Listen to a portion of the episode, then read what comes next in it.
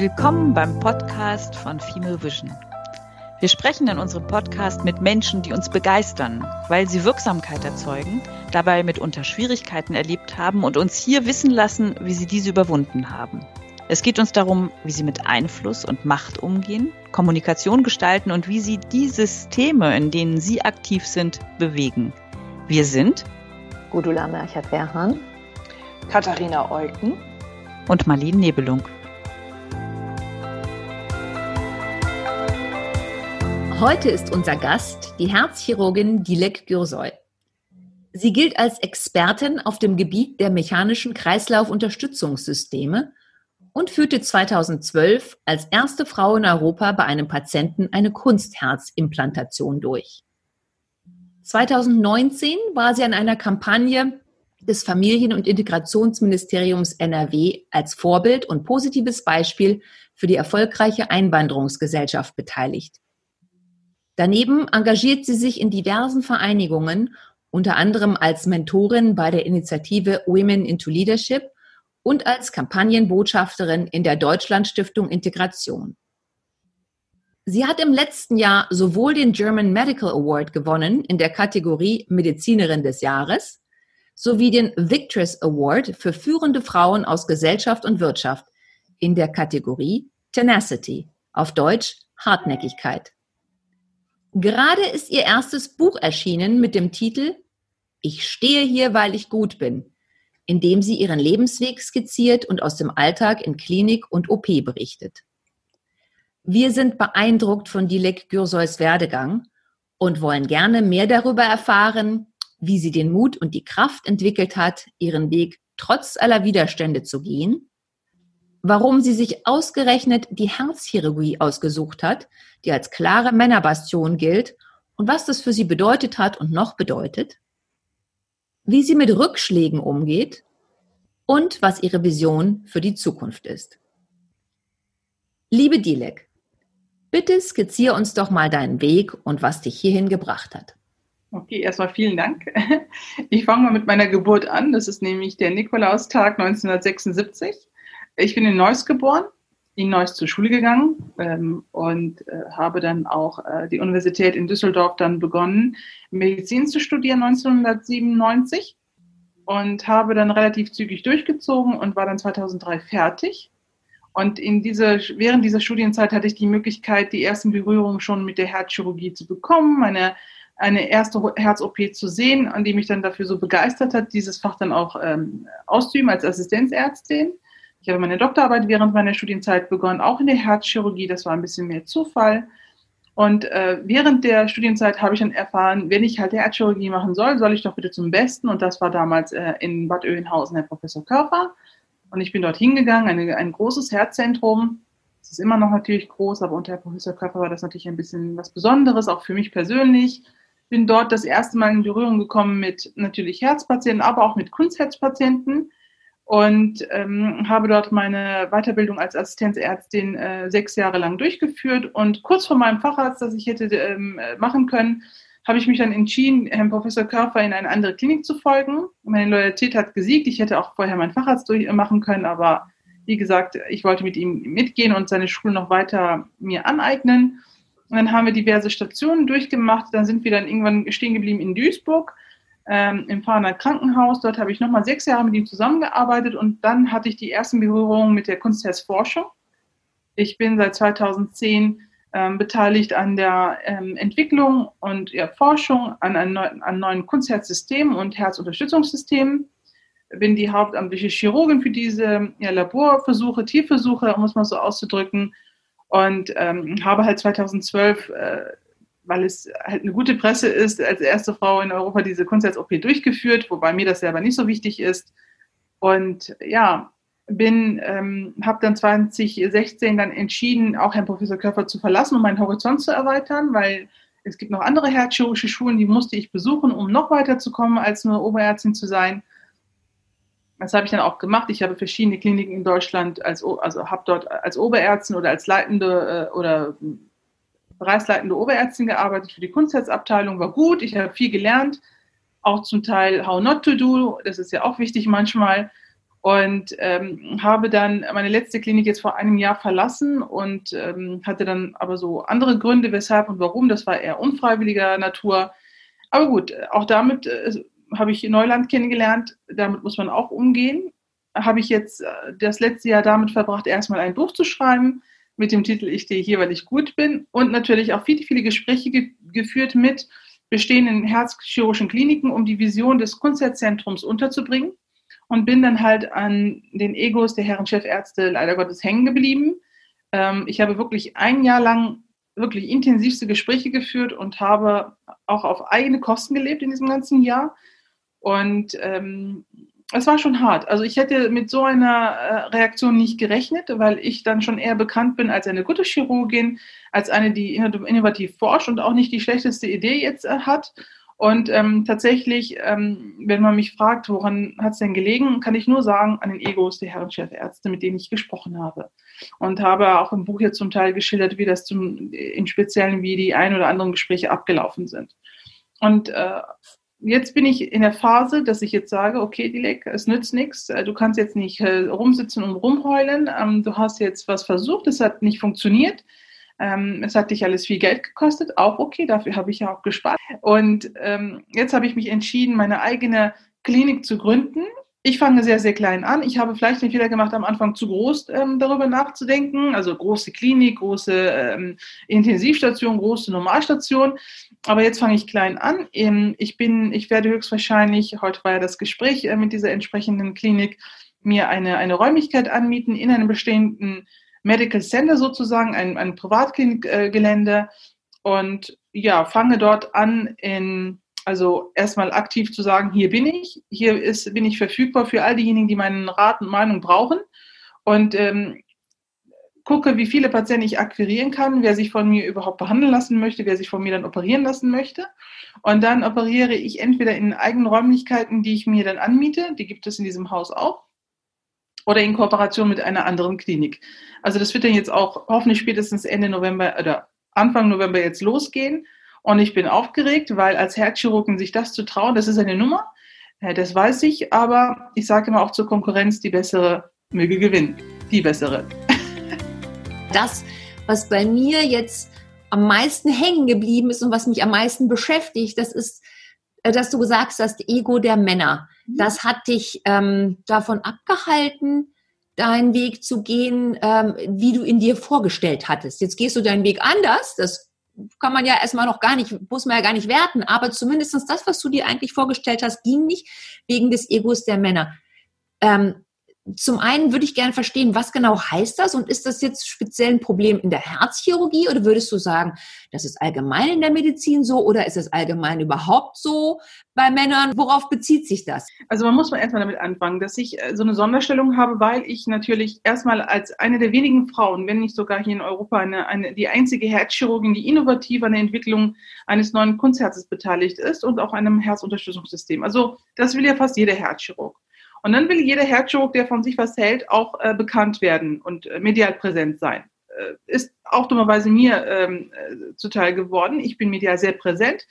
Natürlich auch noch vor dem Buch, weil ich äh, die Frau Bundeskanzlerin kennenlernen durfte, unsere Ministerpräsidenten kennenlernen durfte, Herrn Laschet, ähm, hier und da mal in der Talkshow saß, aber auch eigentlich primär natürlich ein bisschen mit der Familiengeschichte zu tun hatte, aber auch mit meiner Arbeit, mit meiner Forschungsarbeit. Und ähm, ich immer wieder wiederhole ich, dass diese mediale Präsenz für mich nur deshalb äh, da ist, weil ich diese äh, Alternative zur Organspende äh, ja, propagieren und in den Fokus rücken möchte. Und ähm, dann sitzt man natürlich dann in Forschungsgesprächen gegenüber diesen Chefärzten und wir kennen uns alle. Ja, wir kennen uns alle gegenseitig. Entweder tut man so, als würde man sich nicht kennen oder oder man tut sich ganz gut kennen. Also ich kenne ja diese Zunft. Und wenn man da ihm gegenüber sitzt, dann guckt er sich einen Lebenslauf an, das bei mir ja schon Bände spricht. Das ist ein sehr imposanter Lebenslauf, das musste ich mir immer wieder mal anhören oder ein beeindruckender Lebenslauf. Lebenslauf. Äh, und ähm, das ist, äh, also da sitze ich dann da, natürlich als selbstbewusste Frau, die sich die Butter nicht vom Brot nehmen lässt sicherlich auch drei, vier Gänge schon zurückschaltet, damit die Herren nicht total überfordert sind. Das wurde mir auch angeraten. Und habe dann einfach nur gesagt, ich möchte gerne kommen, mit Ihnen arbeiten, ähm, eine sicherlich leitende Position dann innehaben und diese Abteilung aufbauen, weil ich habe jetzt diese mediale Präsenz, die uns allen nur Vorteile bringen könnte und meine natürlich operativen Fähigkeiten. Und ähm, wenn ich dann diesen Herren dann gegenüber saß, äh, habe ich mich dann erstmal über einige Verhalten dann ähm, war ich erstaunt, ne, dass es so etwas noch gibt, dass der, dass der mit so einem Bein über die Stuhllehne da vor mir äh, sitzt oder äh, gerade äh, den Mund voll hat mit seinem Sandwich, wo man doch über gerade so tolle Sachen spricht. Gut, ähm, das sind so Sachen, äh, die habe ich jetzt mal zur Kenntnis genommen. Ja, und keiner von diesen Herren war irgendwie, äh, hatte einen Platz für mich oder man hat sich doch für jemand anderen entschieden, hieß es. Oder ähm, er wüsste nicht, wie er mich hier in der Klinik unterbringen soll, weil ich würde ja schon ein bisschen Unruhe bringen, weil ich bin ja schon bekannt und so weiter. Also alles so fantasievolle Begründungen, weshalb man nicht mit mir zusammenarbeiten konnte. Also weil keiner konnte sagen, du kannst das nicht operieren. Ähm, du hast diese, diese Lücken, wobei ich die habe. Und das habe ich auch immer betont. Und das gehört auch dazu, dass man immer sagt, was kann ich sehr gut und was kann ich weniger gut. Und dazu bin ich bereit und äh, da stehe ich auch dazu. Also habe ich auch mal sehr offen kommuniziert und am Ende des Tages fragt man sich, warum, warum wollen sie es denn nicht? Und dann bleibt mir nur noch das Ego übrig. Und in diesen persönlichen Gesprächen, die ich dann immer geführt hatte, wusste ich das schon von selber, aber ähm, ich habe mir trotzdem alles mal schön brav abgehakt. Ne? Also chirurgische Talent ist da, Forschung ist da, ähm, keine Zicke ist auch da, ich bin ganz nett und sympathisch.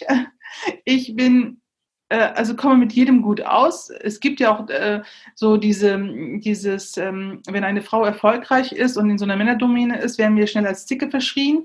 Aber auch diesen Schuh ziehe ich mir nicht an, weil jeder, der mich kennt, weiß, wie ich eigentlich auch drauf bin. Und deshalb habe ich auch im Buch die ein oder anderen auch interviewen lassen, die mich als Chirurgin, als Mensch auch kennen.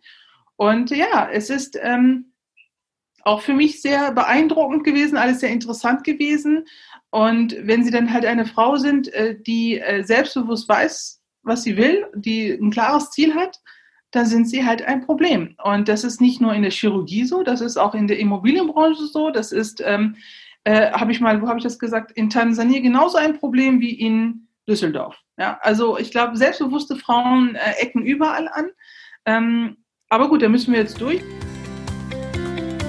Ich lasse mir nicht die Butter vom Brot nehmen und das ist halt äh, wichtig, ähm, dass wir alle unser Ziel ähm, haben und uns darauf ähm, festlegen und äh, uns von dieser Leidenschaft, weil ich mache das ja alles mit Leidenschaft, nicht abbringen lasse. Auf keinen Fall. Ich habe immer gesagt, kein Ego auf dieser Welt wird mich von meinem Traum abbringen. Niemand. Ist das die Angst davor, Macht abzugeben oder die Angst vor der eigenen Bedeutungslosigkeit? Ähm, die Macht abgeben tun sie ja nicht. Ich, äh, ich will ja niemandens Position und äh, bin dazu auch gar nicht befähigt, an einer ähm, Uniklinik Chefärztin zu werden, weil ich nicht habilitiert bin. Das will ich auch gar nicht. Ich will nur einfach für den Patienten da sein und ich brauche eine Klinik, ich brauche diese Plattform und ähm, es ist halt so diese Befindlichkeiten dieser Herren ähm, die es natürlich nicht gewohnt sind, auch dummerweise in meinem Fachbereich, dass so eine wirklich eine Frau daherkommt, die etwas kann, was die nicht können. Was mhm. nicht schlimm ist, meiner Meinung nach, weil ich auch sicherlich Sachen nicht kann, die die, die, die, die können. Ne? Aber gut. Mhm. Das ist also das Problem der Pionierin dann. Umso wichtiger, dass es dich gibt, damit die nächsten, in den nächsten Generationen das nicht mehr erleben müssen. Ne? Darauf lege ich auch ganz großen Wert, weil ich habe während meiner, meiner Studienzeit exzellente Chirurgen kennengelernt und habe auch mitgekriegt, wie sie dann kurz vor 40 oder kurz nach 40 aufgegeben haben und entweder in die Allgemeinmedizin gewechselt sind oder ähm, äh, komplett aufgehört haben äh, mit, der, mit der Medizin und anderswo äh, tätig geworden sind. Und das finde ich schade. Und das ist nach 20 Jahren immer noch derselbe Fall. Also ich bin jetzt 43 und am liebsten hätten mich alle oder stören wir auch diese Herren mit 43. Jetzt will die höchstwahrscheinlich auch noch vorher Kinder kriegen und dies und jenes. Das ist auch ein Thema. Das darf man äh, nicht unterschätzen. Und ich habe, wie gesagt, auch diesen Mut, das so auszusprechen, dass das für den einen oder anderen Chefarzt ein Problem ist. Wenn der eine kommt mit Ende 30 oder Mitte 30, dann rechnet er sofort mit. Kriegt die noch Kinder? Äh, wann, wie lange ist sie weg? Und dies und jenes. Und das ist sehr, sehr äh, fatal, dass es das heutzutage noch gibt und dass die dass die Chefärzte oder Chefärztin auch diese Macht haben, darüber auch zu entscheiden. Und das finde ich schade und das ist, muss sich auch unbedingt ändern.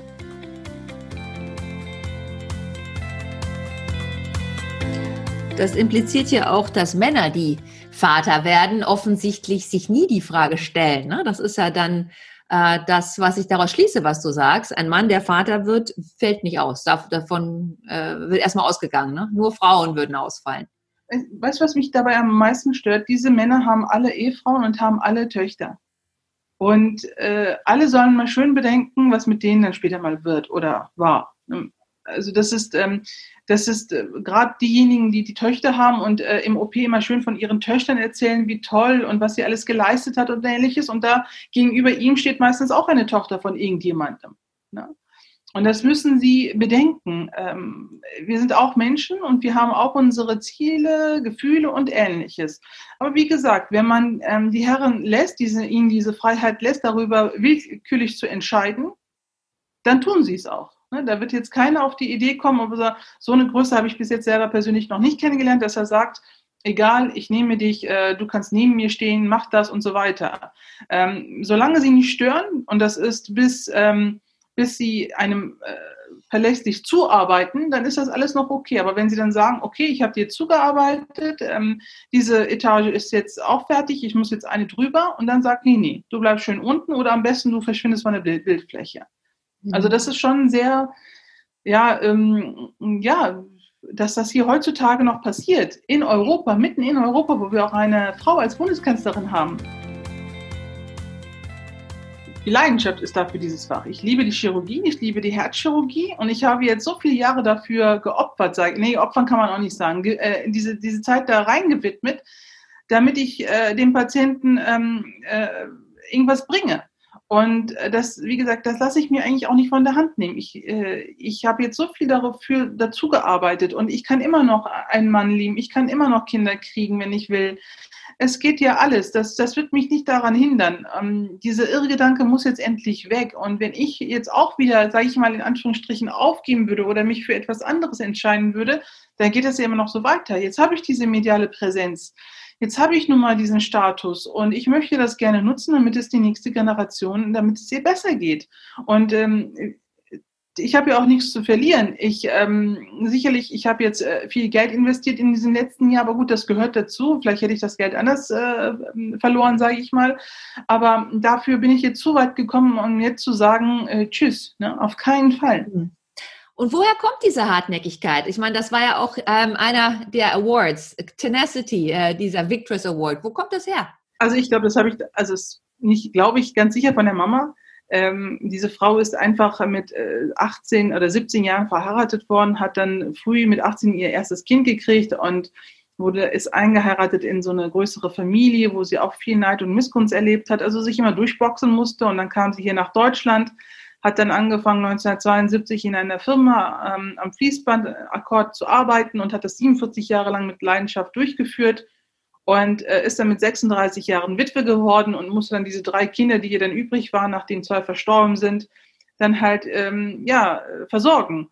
Und äh, das habe ich natürlich als Zehnjährige, da so alt war ich nämlich, als mein Vater starb, dann mitgekriegt und habe gesagt, okay, jetzt musst du diese Frau in irgendeiner Form unterstützen. Sie hat mir das auch vorgelebt. Ähm, wenn ich sie gesehen habe, dass sie jeden Morgen um 4 Uhr aufgestanden ist, um, um um 6 Uhr dann am Fließband zu stehen, das, das, das geht an mir nicht so spurlos vorbei oder ist es auch nicht. Ne? Und dann habe ich mir auch gesagt, okay, deine Mutter opfert sich gerade für euch oder für uns und das muss man ihr auch zurückgeben irgendwo. Ich habe das jetzt nicht als ähm, Druck gesehen, sondern als eine, ja, eine äh, ja, entspannte Verpflichtung, sage ich mal. Es hat mir ja auch Spaß gemacht, um etwas Besseres zu sein als die Familie, das sich das ja die ganze Zeit gewünscht hat. Und natürlich aber auch diese Hartnäckigkeit, dass man diesem Land, wo man ja auch geboren ist, auch dieser Stadt, ähm, ein Stückchen weit was zurückgibt. Ähm, weil wir wissen, wo wir herkommen. Und gerade meine Mutter, ich bin jetzt hier geboren, aber trotzdem, wir sind aus ja, ärmlichen Verhältnissen jetzt nicht, aber schon aus Verhältnissen gekommen, die bescheiden leben mussten. Das ist auch nicht schlimm gewesen.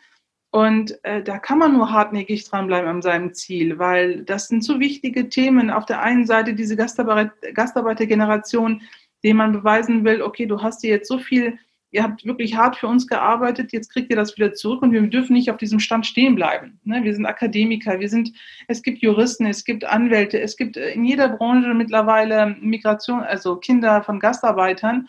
Und ähm, dieses Thema ist äh, Integration. Wir sind nicht, also wir sind hier geboren, von Integration will ich ja gar nicht mal reden, aber wir sind mehr als das nur äh, Gastarbeiterkinder und das muss ich beweisen in meinem Tun und meiner Handlung und meiner Bildung. Und das ist so mein Ziel und das, daran halte ich fest. Und sag mal, dein Umfeld, wie hat das auf deine Entwicklung und auf deine Pläne und auf deinen Weg reagiert?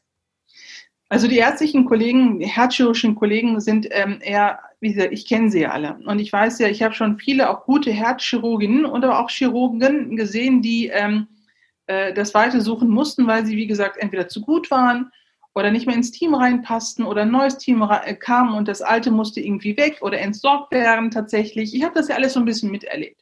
Aber dann, wenn es sich dann selber auf einmal betrifft, ja, dann staune ich da so ein bisschen ne? und ähm, merke dann, dass die Kollegen auf einmal sehr schnell ignorant werden können. Ne? Eine, also ich habe noch keinen herzchirurgischen Kollegen erlebt, der mich angerufen hat und gratuliert hat zu meinem ähm, Medizinerin des Jahres Award.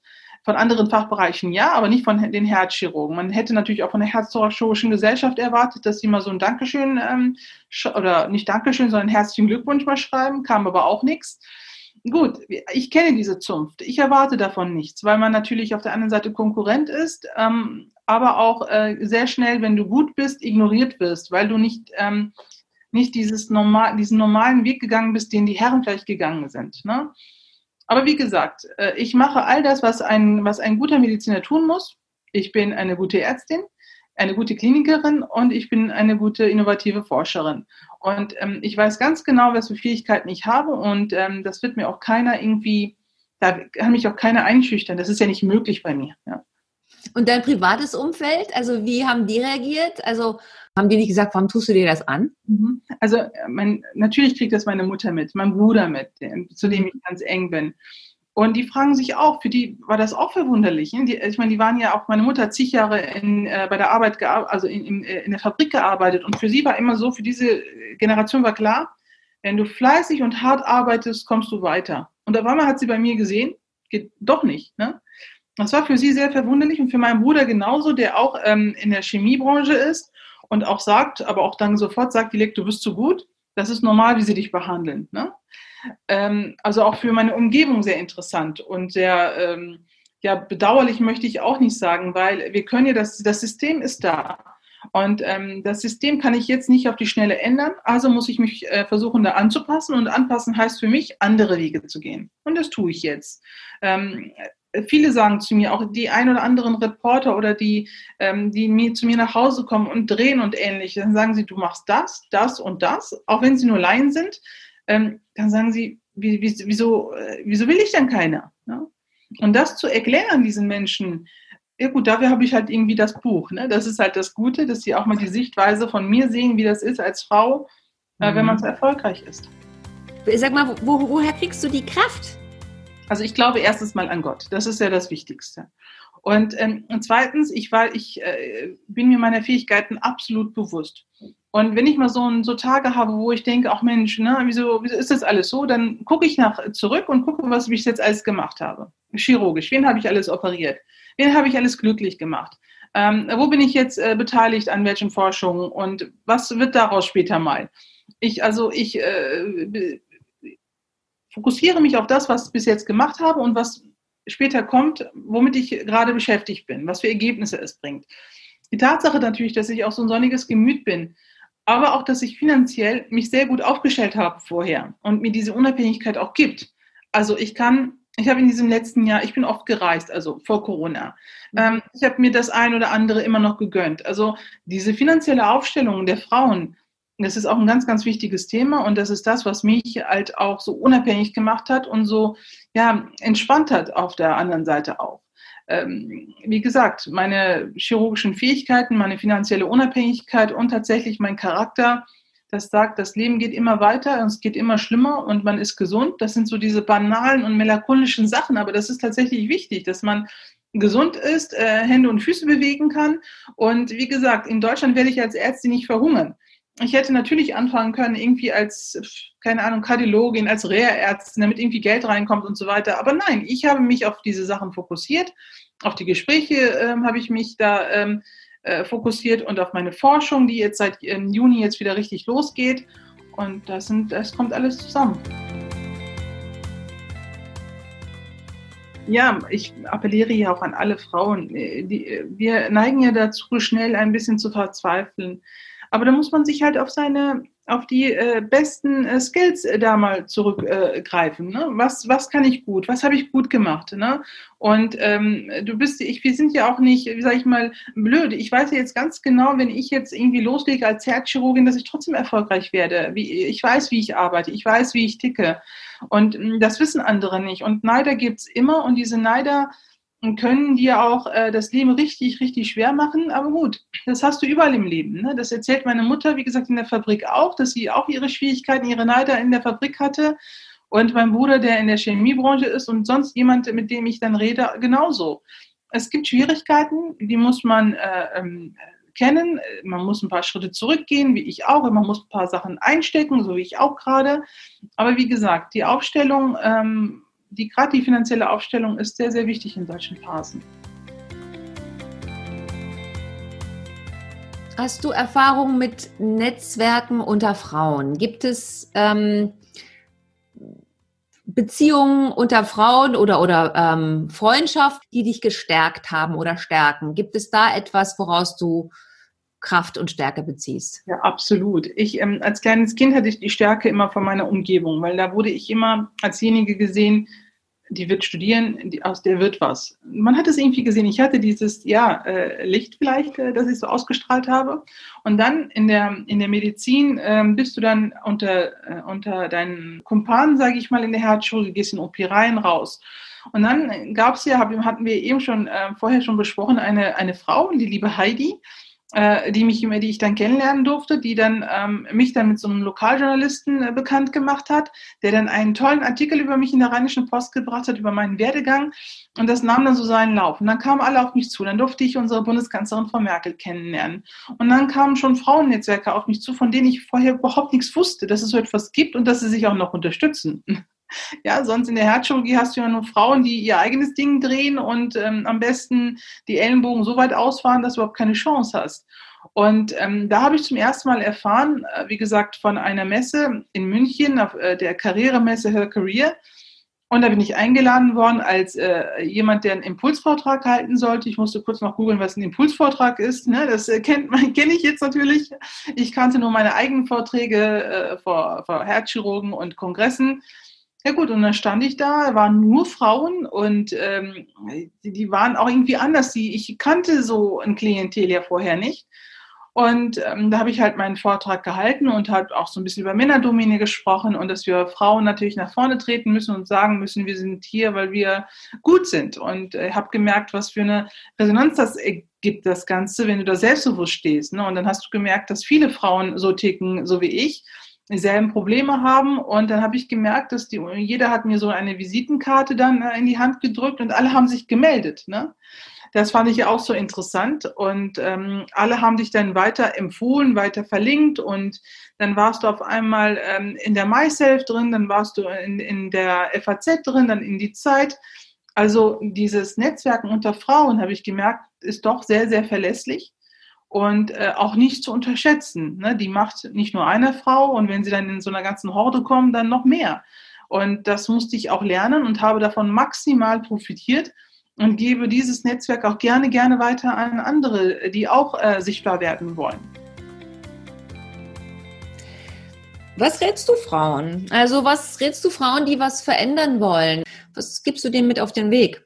Also diejenigen, die es jetzt schon geschafft haben, schon in leitenden Positionen sind. Und davon haben wir eigentlich gut, was die Zahlen angeht, fünf Prozent in der Chirurgie in Führungspositionen und bei uns in der Herzchirurgie noch, noch viel weniger. Also wir haben keine einzige Chefärztin in der Herzchirurgie in Deutschland. Und diejenigen, die es geschafft haben, so wie ich, so wie viele andere Frauen auch.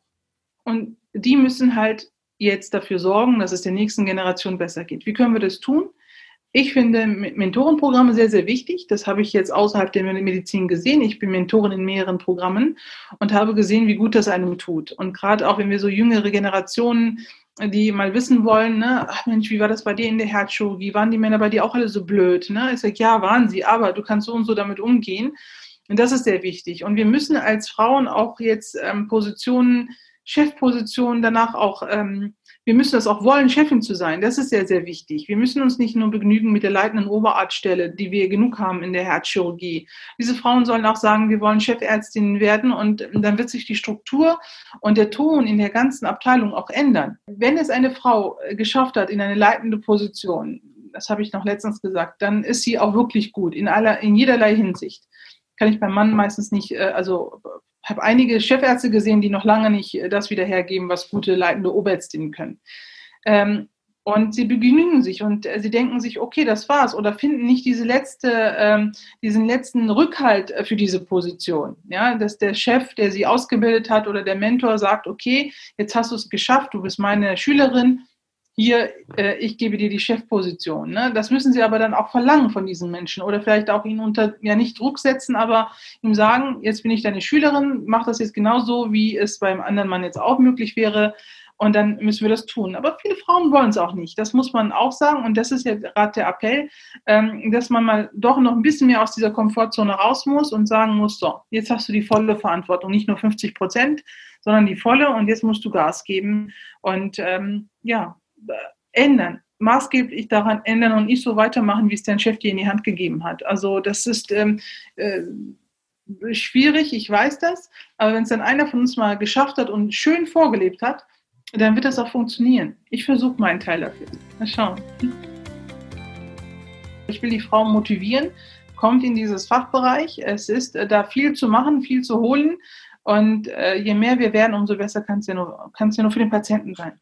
Ja, dann habe ich die Fantasie, dass du ganz viele Frauen bei dir in der Klinik beschäftigen wirst. Und ich habe mal in meinem Businessplan geschrieben, 70 Prozent der Führungskräfte weiblicher. Wow. Dann führen wir aber noch mal ein Gespräch, wenn das soweit ist. Das wollen wir dann genau wissen. Ja, ich ich habe hab noch mal, äh, doch noch mal eine Nachfrage. Und zwar ähm, hast du jetzt an zwei Stellen sehr deutlich beschrieben, wie wichtig dir die Werte sind, ne, die du ausgeführt hast, die Empathie, das Zuhören, das Gespräche führen können. Was ich nochmal total spannend fände, wenn du das nochmal tatsächlich schilderst, ich komme nochmal auf das, was Bruno da vorhin eingeführt äh, oder, oder angeführt hat, zurück, nämlich das, die Kooperation. Was, was kannst du als Beispiel geben dafür, wie du denn tatsächlich in zum Beispiel einer stressigen Situation, in der es um Leben und Tod geht oder aber sonst auch im Stationsalltag dafür tust, dass das auch miteinander gut funktioniert? Also ich, es ist also wenn ich in so eine stressige Situation komme, ist erstmal kein Geschrei. Das ist sehr, sehr wichtig. Mhm. Ähm, ich glaube, wenn ich da schon als Führungspersönlichkeit schreiend in eine Räumlichkeit komme und jeden irgendwie ja anmache, sage ich mal, dann ändert sich die Atmosphäre. Der eine ist strammer, der eine ist verängstigter, der andere arbeitet vielleicht besser, ich weiß es nicht. Aber das hat mich auch immer maximal gestört, wenn einer reinkam und gerade der Chef und erstmal rumgebrüllt hat, ne, was ich nie verstanden habe. Die Leute wollen ernst genommen werden, die wollen wertgeschätzt werden, also gerade auch die Pflege und äh, ähnliches. Und das ist ja auch immer so mein, viele sagen ja, wieso bist du da, wo du bist und äh, wieso andere nicht. Ich sage, ich komme ich bin ähm, nicht nur zu meinen Patienten menschlich, sondern auch zu den Mitarbeitern, weil ähm, ich wurde als Assistenzärztin, haben mich schon oft Pfleger und Schwestern gerettet, ja, äh, äh, aus, aus äh, kritischen äh, Situationen. Äh. Danke. Ja, das, das, ist einfach noch mal, das war jetzt einfach nochmal noch, noch konkreter, ne? Mhm. zu dem ähm, tatsächlich, äh, wie das dann im Alltag funktioniert. Eben nicht schreien, das, das, das ist einfach so, das kann man sich to, total gut bildlich vorstellen. Und auch dieses über alle Berufe hinweg Wertschätzung zu, zum Ausdruck zu bringen, das ist ja nicht nur eine Frage des Charakters, sondern auch eine Frage der, der Fähigkeiten tatsächlich. Und das kann man entwickeln. Darum finde ich das total gut, das jetzt nochmal von dir so auch zu hören, weil andere sich da vielleicht dann ja auch noch an die Nase fassen können und was dafür tun können. Ich bin für die Frauenquote und die muss äh, ja, kommen und dann sollen sich auch Frauen bitte schön dahin bewerben, die auch wollen. Das braucht natürlich dann auch andere Männer, ne? Also weil wenn, äh, wenn man zu zweit ist und beide so eine Art Chefarzt äh, Rolle anstreben, dann, ähm, tja, ist es ja auch schwer zu vereinbaren, ne? Also mit einer Familie schon mal gar nicht und selbst wenn man keine Familie hat, ist das ja auch schon schwierig. Aber es gibt ja auch so, äh, also kein Mensch sagt ja äh, in der Herzchirurgie, dass man nur einen Chef haben muss. Man kann sich das ja auch teilen, nur das Ego muss es halt mhm. zulassen. Und man muss dann vielleicht auch so, so strukturiert arbeiten, ähm, also es ist ja kein Geheimnis, dass die Geschäftsführung dir vorgibt, so viele OPs möchte ich äh, im Jahr haben. Ne? Und dann hat der, setzt der Chefarzt natürlich sein, wenn er gerade neu frischer Chef ist, sein eigenes ne, Ego und sagt, okay, ich will jetzt 2000 Operationen im Jahr. Und dann lässt er ja alle, sage ich mal, so äh, versklaven, dass die alle mitmachen. Ja? Wobei der Chef sagen muss, nee, wir fangen erstmal mit so mit dieser Zahl an ich möchte meine äh, Leute nicht äh, verbrauchen, nicht verbrennen. Ähm, und äh, gibt diese Route ja auch vor. Also wir haben ja auch das ganz große Problem, dass die Gorillas alle ne, auf die Brüste hauen und sagen, ja, wir, wir legen jetzt richtig los und geben das Ganze, diesen ganzen Stress nach unten weiter bis tatsächlich zur Reinigungskraft und über die Pflege und äh, über die Schwestern. Und alle rattern am Rad, ne, weil der Patient muss operiert werden, dann muss er schnell verlegt werden. Wenn er nicht verlegt wird, wirst du jetzt wieder vom Chef ähm, angemacht. Wieso ist er denn noch nicht weg und so weiter. Also da muss der Chef auch klar, wenn er eine Position ähm, äh, sich ergattern möchte, klipp und klar sagen, okay, äh, ich komme hier hin, ich bin ein guter Chirurg, aber ich werde jetzt nicht äh, mich jetzt hier hetzen lassen und schon gar nicht die Mitarbeiter. Und dann eine Struktur aufbauen und wenn eine Struktur drin ist, dann läuft das eh alles standardisiert ab und schneller ab. Auch schon gesehen in einem Klinikum. Warum machen die Leute das denn mit? Also warum lässt sich das System immer so perpetuieren? Ja, das ist ja auch ein Problem. Also entweder werden viele krank und lassen sich krank schreiben, weil sie wirklich erschöpft sind ja, und einfach nicht können. Deshalb, der Mangel rührt ja in einem Krankenhaus bei uns, ähm, rührt der Mangel nicht von äh, kein nicht genug Leute, sondern einfach zu viele krank. Und ähm, in der Chirurgie ist es auch eine ganz besondere Sache, äh, dass viele, die Herzchirurgie machen, die aber auch schon während der Studienzeit beigebracht wird, so, das ist ein Fulltime-Job. Ja. Und die gehen das ja bewusst ein, weil sie ähm, dieses, dieses Prestige dann am Ende des Tages sehen. Ja? Ich war im OP, ich habe das operiert und am Anfang bist du noch voller Elan und willst jede Operation mitnehmen, willst noch einen Knoten setzen, willst hier vielleicht eventuell noch einen Schnitt machen. Diese Jugend äh, ne, ist ähm, sehr gut, die brauchen wir auch, aber den muss man aber auch dann vermitteln, okay, wenn du dann ein bisschen älter und reifer bist, wird das nicht mehr so euphorisch alles, und deshalb muss man diese Standardisierung da reinbringen, damit jeder noch sein Leben leben kann, damit jeder noch seine Kinder kriegen kann und sie auch zum Teil versorgen kann. Und wenn sie dann schwanger geboren sind und wiederkommen, nicht von Null anfangen müssen, sondern genau da, wo sie aufgehört haben. Und das ist möglich. Wenn ein Mann auf Weltreise geht und nach einer Weltreise wiederkommt, äh, dann fängt er auch da an, wo er aufgehört hat. Und da sagt ja keiner, fang nochmal von Null an. Ja? Oder du hast das Operieren verlernt, wird ja auch sehr schnell lang. Bei der Frau vor, vorhin nicht gesagt, das musste ich mir ja auch immer mal wieder anhören, bis ich dann im äh, Tierversuchslabor eine sehr lange Operation durchgeführt habe und ja, ziemlich erfolgreich war. Ne? Aber gut, am Ende des Tages misst sich jeder Herzchirurg am OP-Tisch und ähm, da habe ich äh, ganz breite Schultern ne, und sage, hier bin ich und wer sich mit mir messen möchte, kommt an den OP-Tisch. Dann würde mich vielleicht noch interessieren, wenn du bald deine eigene Klinik hast und auch selber die, die Organisationskultur im Krankenhaus dann mitgestalten kannst, wie man miteinander umgeht, wen man einstellt und äh, Dinge dieser Art. Worauf würdest du dann gerne Wert legen wollen? Auf jeden Fall auf Menschlichkeit, auf, auf Nahbarkeit. Ne? Das, ähm, dass wir in der Herzchirurgie nicht einfach so eine ähm, Fabrikstation sind, wie das in häufig in den größten Kliniken sind, äh, ist. Ähm, ich möchte halt auch äh, Persönlichkeiten äh, in der eigenen Abteilung, die auf den Menschen äh, eingehen und nicht ihr eigenes Profil, ähm, äh, Ego profilieren. Das ist ja sehr ähm, ausgeprägt bei uns Herzchirurgen. Ne? Hast du einen Abschlussappell? Äh, gibt es irgendwas, was du dir wünschst, äh, was äh, ähm, passieren soll in der Gesellschaft, was äh, Frauen tun können, damit wir auch in einer anderen Welt leben? Mhm. Denn wir haben ja nicht nur in den Medizin Probleme, wir haben ja in vielerlei Systemen gerade Herausforderungen, sei es Umwelt, Wirtschaft, äh, Politik, wo auch immer. Und da scheint es ja doch Parallelen zu geben. Auf jeden Fall. Also wenn wir für etwas brennen mit Leidenschaft, dann müssen wir auch dran äh, festhalten und äh, die Möglichkeiten haben, die wir oder die Chancen ausnutzen, die wir hier bekommen. Wir haben hier Chancen.